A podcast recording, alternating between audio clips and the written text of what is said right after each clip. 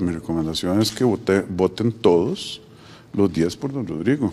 Ese era Rodrigo Chávez dándole el apoyo a Arias para reelegirse como presidente de la Asamblea. ¿Qué pactaron para lograr eso? Ese y otros temas en este episodio.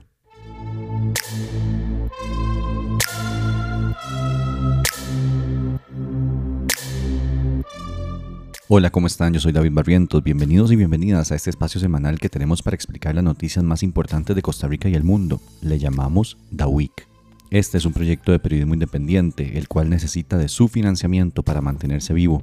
Si les gusta y quieren que sigamos haciéndolo, apóyennos en www.patreon.com slash lauratica. Eso es www.patreon.com barra inclinada lauratica. Iniciemos.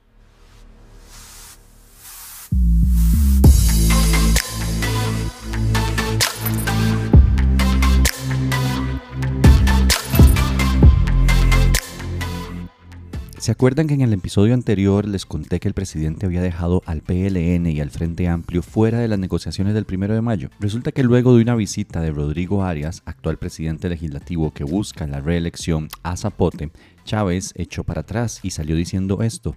Nos comimos un gallito, empezamos discutiendo las prioridades nacionales, eh, que son empleo y reactivación económica, costo de vida y seguridad.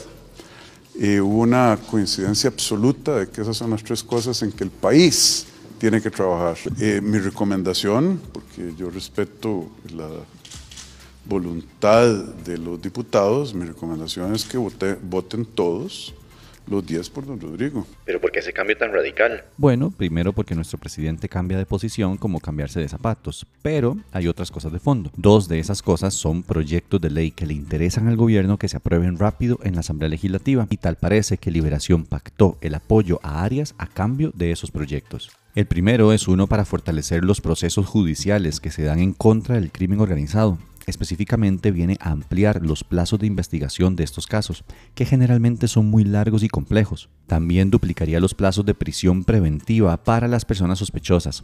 Esto es particularmente importante porque el fiscal general dijo que si el proyecto no entraba en vigencia antes del 6 de junio, varios sospechosos, cabecillas de organizaciones de crimen organizado, iban a salir de la prisión preventiva en la que están, porque se les vencía el plazo. El otro proyecto es el de las jornadas de 12 horas, ese que pone a la gente a trabajar 4 días, 12 horas al día con 3 días libres en un país en el que se dura como 3 horas yendo y viniendo del trabajo y cuya inspección laboral no supervisa, pero ni a las tiendas CIR que garrotean empleadas.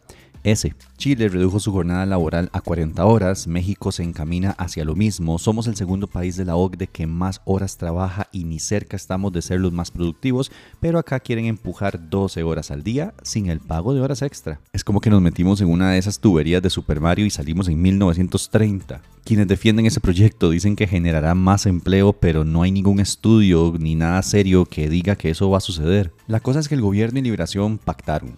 Bueno, y los demás partidos también, pero ya de eso sabíamos que con entradas al estadio, como le dieron a diputaciones de Nueva República y el PUSC, pues los compraron. El único que se opuso al pacto fue el Frente Amplio, que apoyó el proyecto contra la delincuencia, pero no el de jornadas. Esta semana, gracias a ese pacto, se aprobó darle vía rápida a estos dos proyectos, así que no tendrán que ser discutidos mucho tiempo y podrán aprobarse bastante fácil. Y no nos malentiendan, acá estamos de acuerdo con fortalecer la lucha contra el crimen organizado, pero no lo estamos con precarizar aún más a las personas trabajadoras. Y yo sé que me van a decir que soy de izquierda y que nunca he trabajado en una empresa privada, bla, bla, bla. Déjense de habladas, porque países de primer mundo como Inglaterra vieron resultados buenísimos cuando probaron tener jornadas de cuatro días a la semana, pero con ocho horas de trabajo al día no con 12. Hay múltiples estudios que demuestran el nivel de agotamiento que causan las jornadas más largas en las personas trabajadoras e incluso bajan su rendimiento. Es que es un asunto justamente de eso,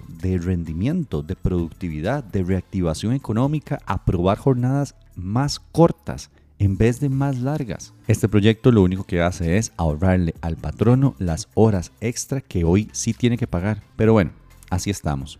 Un pacto entre un hombre que haría cualquier cosa por aferrarse al poder y otro que solo le importa quedarle bien a los grandes empresarios. Adivinen ustedes cuál es cuál.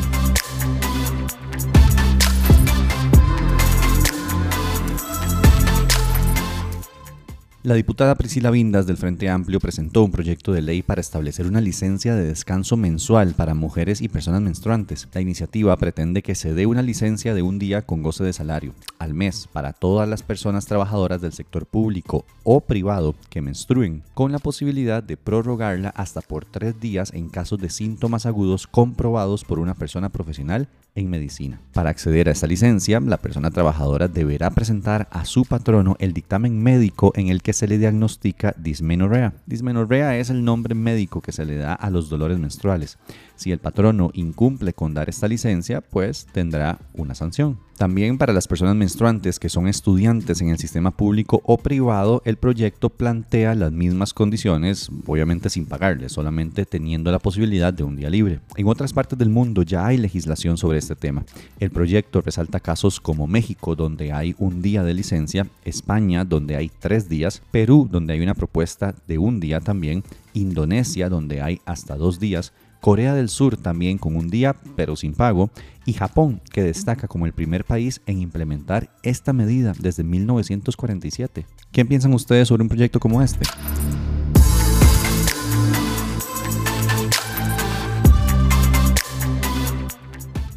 Los diputados Eliezer Feinzag y Leslie Bojorges presentaron un proyecto de ley que llamó la atención esta semana, y no necesariamente por las mejores razones. El proyecto se llama Ley Alivio de Costos para los Establecimientos Comerciales y lo que pretende es eliminar un cobro que se hace a todos los comercios que pongan música en sus establecimientos. ¿Por qué carajo se les cobra por eso? Por los derechos de autor. Existe una ley llamada Ley de Derechos de Autor y Derechos Conexos que entre otro montón de cosas establece un cobro para aquellos comercios que de una u otra forma se beneficien de poner música en sus establecimientos. Ese cobro lo hace la ACAM, Asociación de Compositores y Autores Musicales de Costa Rica, una entidad creada por autores y compositores musicales con el objetivo de recaudar y distribuir los derechos de autor. En la buena teoría es sin fines de lucro, es decir, solo existe para cobrar esa plata y dársela a los autores. A los comercios esa plata se les cobra dentro de las patentes municipales que necesitan para que su comercio pueda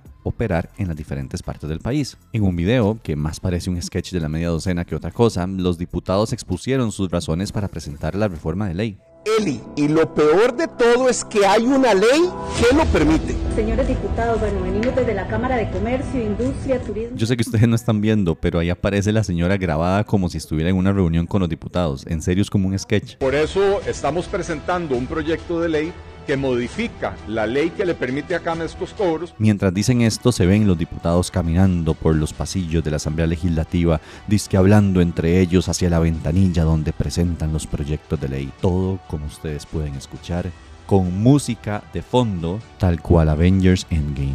La vida está muy dura, Leslie. Dijo el diputado que se paseó en un Mercedes-Benz por el centro de la ciudad en campaña electoral. Pero bueno, el punto es que de eso se trata el proyecto. ACAM obviamente reaccionó y en palabras de su presidente Edín Solís. Siento que es un proyecto que pone en peligro eh, el valor del trabajo de los músicos y eso es bastante preocupante porque yo digo que te pone en peligro el valor del trabajo porque al no pagar una licencia y hacer un uso comercial de la música se estaría tomando un material que costó producirlo, costó crearlo, costó grabarlo, etcétera, interpretarlo, y se estaría haciendo el uso sin pago alguno. Entonces, ¿de qué manera los músicos, los creadores o los intérpretes o los productores van a haber retribuido esa inversión? Y creo que eso es un punto válido, ¿saben? A mí me parece curioso que los diputados proponentes crean que la música es un accesorio nada más para algunos comercios, pero una de las mismas personas que sale en el video que subieron a redes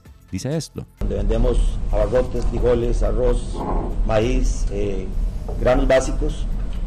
Eh, nosotros ponemos un palantito como para que el cliente se sienta pues contento, motivado, que normalmente mucha gente nos expresa, ay, qué buena música, qué bonito. Y, es decir, la música sí le está aportando algo a su comercio, a pesar de que solo venda abarrotes.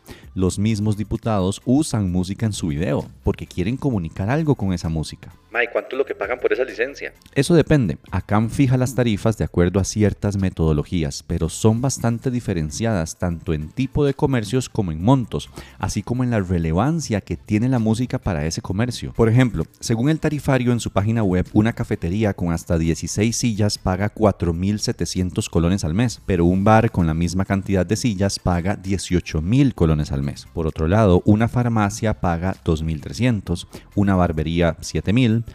un casino paga 112 mil, una discoteca para 200 personas paga 37 mil y así con un montón de categorías de comercios, llegando hasta el medio millón de pesos, pero eso es para un hotel 7 estrellas como con 150 habitaciones. ¿Afectan estos cobros realmente a los comercios? Si se elimina un cobro de 4 mil colones a una cafetería, ¿de verdad eso hará que haya la reactivación económica que los diputados dicen querer? Estas y otras preguntas quisimos hacérselas a los diputados, pero del PUSC nunca nos dieron respuesta sobre la posibilidad de hablar con el diputado Bojorges. Y Eliezer, bueno, ni siquiera nos molestamos en preguntar porque siempre nos dice que no. Lo que sí nos contestaron del despacho de Feinstein es que no tienen datos sobre cuántos comercios habían sido cerrados o multados por no pagar este dinero en los últimos dos años. Queríamos tener esa información para poner en perspectiva y balance si esto era realmente un problema que merecía la pena un proyecto de ley y quitar ese dinero a productores y compositores musicales. ACAM reportó que el año pasado recaudaron por este impuesto 1.092 millones de colones por concepto de derechos de autor Ahora, este monto es general y no solo por el cobro a comercios. De hecho, le dijeron a los diputados que no tenían el dato desagregado de esa forma. De esos 1.092 millones, 944 fueron distribuidos. De esos, solo el 8% se dio a artistas nacionales y el restante 92% a artistas internacionales. Porque aceptémoslo, acá se escucha más música internacional que nacional. ACAM hace estos pagos a través de distintos convenios internacionales que tiene firmados para estos temas. De hecho, Costa Rica como país también los tiene. Y le preguntamos a Cam si este proyecto violentaría alguno de esos tratados. La respuesta es sí. Sí, porque Costa Rica tiene un tratado de libre comercio que tiene firmado y aparte de eso tiene eh, también el, el, Tratado de Berna, el cual ya fue aceptado y firmado por Costa Rica. Ya solo ahí ya hay un incumplimiento internacional. Además, eh, bueno, hay 62 contratos firmados con, con 62 países y hay que recordar que ACAM pertenece a la CISAC, que es una confederación de sociedades de autor. Hay 120 países, más de 170 sociedades. Entonces, claro que se estaría violentando eso. El proyecto, obviamente, dice que no se violentaría nada. Pero bueno, ahí tienen la información. Si me preguntan a mí, yo estoy 80% en contra del proyecto y 20% a favor. Entiendo de dónde viene la intención de los diputados, pero no tienen datos estadísticos que respalden la posición de que eliminar estos cobros vaya a ser un boom en la reactivación económica. Y es mentira eso de que quieren ayudar al que la pulsea, porque en el texto meten a todos los comercios, hasta hoteles 5 estrellas, digamos, y como que esos sean de la clase pulseadora, no lo creo. También de ahí todo comercio que pone música es porque algo le aporta, si no ni siquiera la pondrían. Y si les aporta, de ahí, deberían reconocer a los autores por esa música. El 20% que me hace dudar es que yo entiendo que cualquier cobro para un negocio pequeño pueda llegar a ser significativo. Por el monto sí, pero también por el hecho de tener que pagar algo, llevar la contabilidad de ese algo y el trabajo que requiere tener en orden las platas. Puedo entenderlo para negocios pequeños a los que incluso les puede costar contratar un contador por ejemplo. En fin, ese es el proyecto de ley. ¿Ustedes qué opinan? Cuéntenme, no sé, en algún lugar, Twitter o comentarios de Instagram o qué sé yo.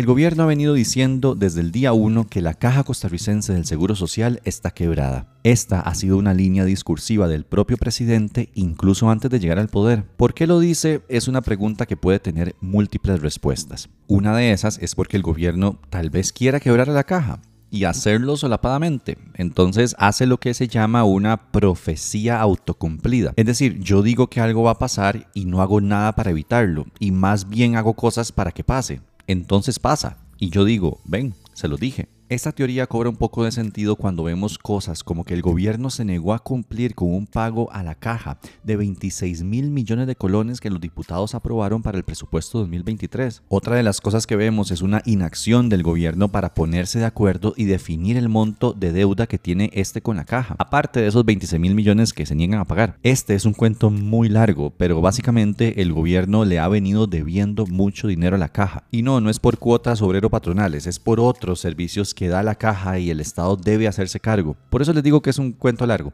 El gobierno de Luis Guillermo Solís honró una buena parte de esa deuda y el de Carlos Alvarado aportó un poco también, pero este se ha negado a hacerlo. ¿Se acuerdan de esto? ¡Páguele a la caja! ¡Pague la deuda con la caja! No hay ningún favor que le están haciendo a la caja.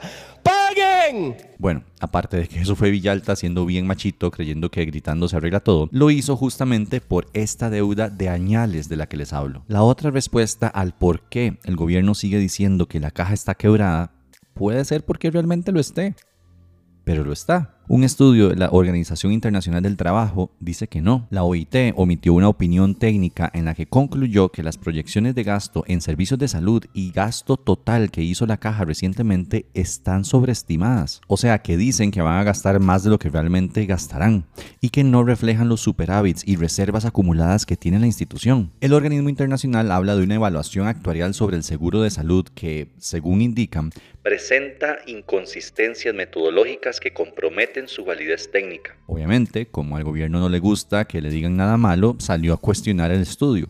Esto le dijo la presidenta de la caja a CR hoy. Porque desgraciadamente la OIT no, no, ni siquiera nos informó que se estaba haciendo, no nos pidió información por las vías eh, oficiales, no se contactó con nadie de la caja costarricense del Seguro Social. A mí, en lo personal, lo que he visto en redes, eh, tengo que esperar a que me den el informe oficial. La diputada oficialista Pilar Cisneros también cuestionó el informe en un intercambio con la diputada Sofía Guillén que no se pueden perder.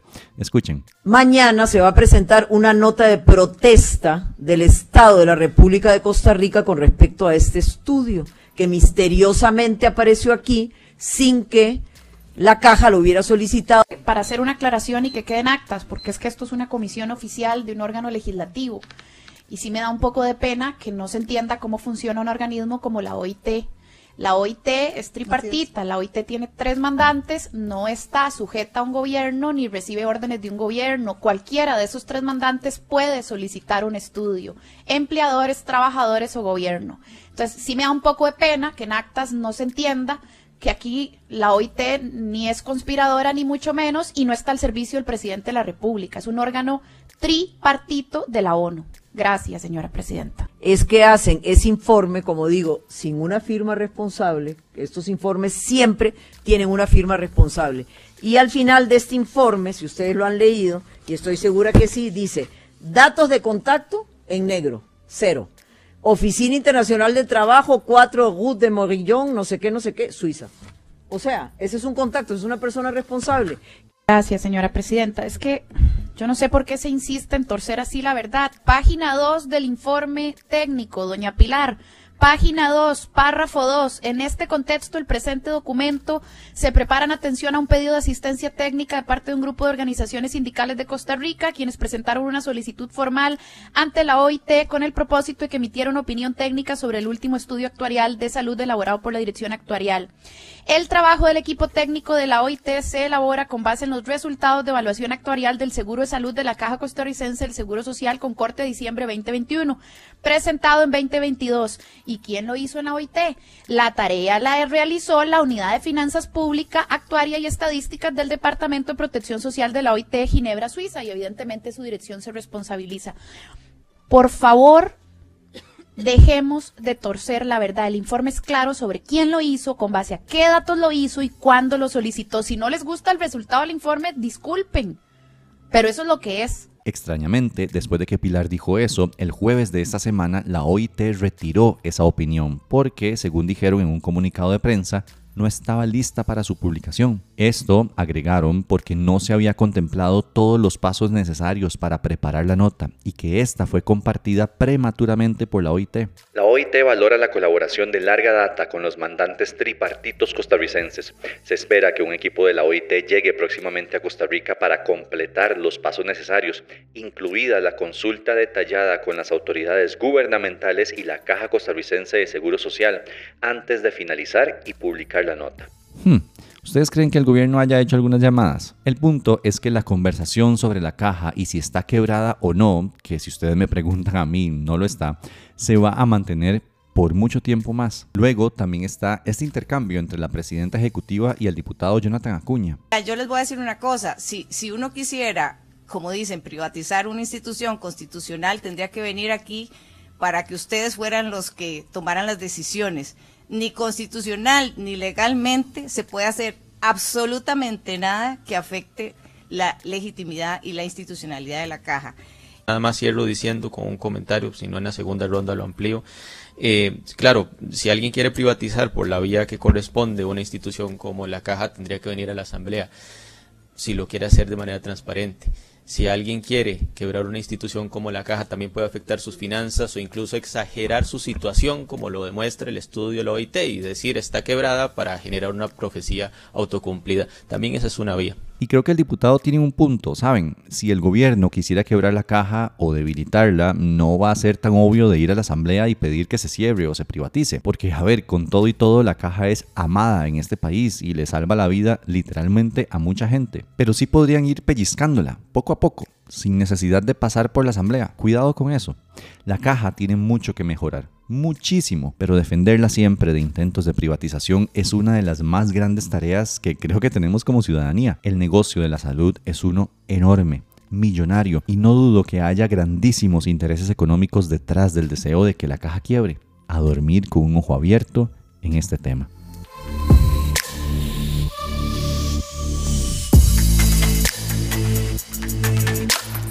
Esto fue un resumen de algunas de las cosas más importantes que sucedieron la semana del 24 al 28 de abril en Costa Rica. Recuerden que pueden seguirnos en todas nuestras redes sociales, arroba la y también pueden apoyar este proyecto de periodismo independiente en www.patreon.com slash lauratica.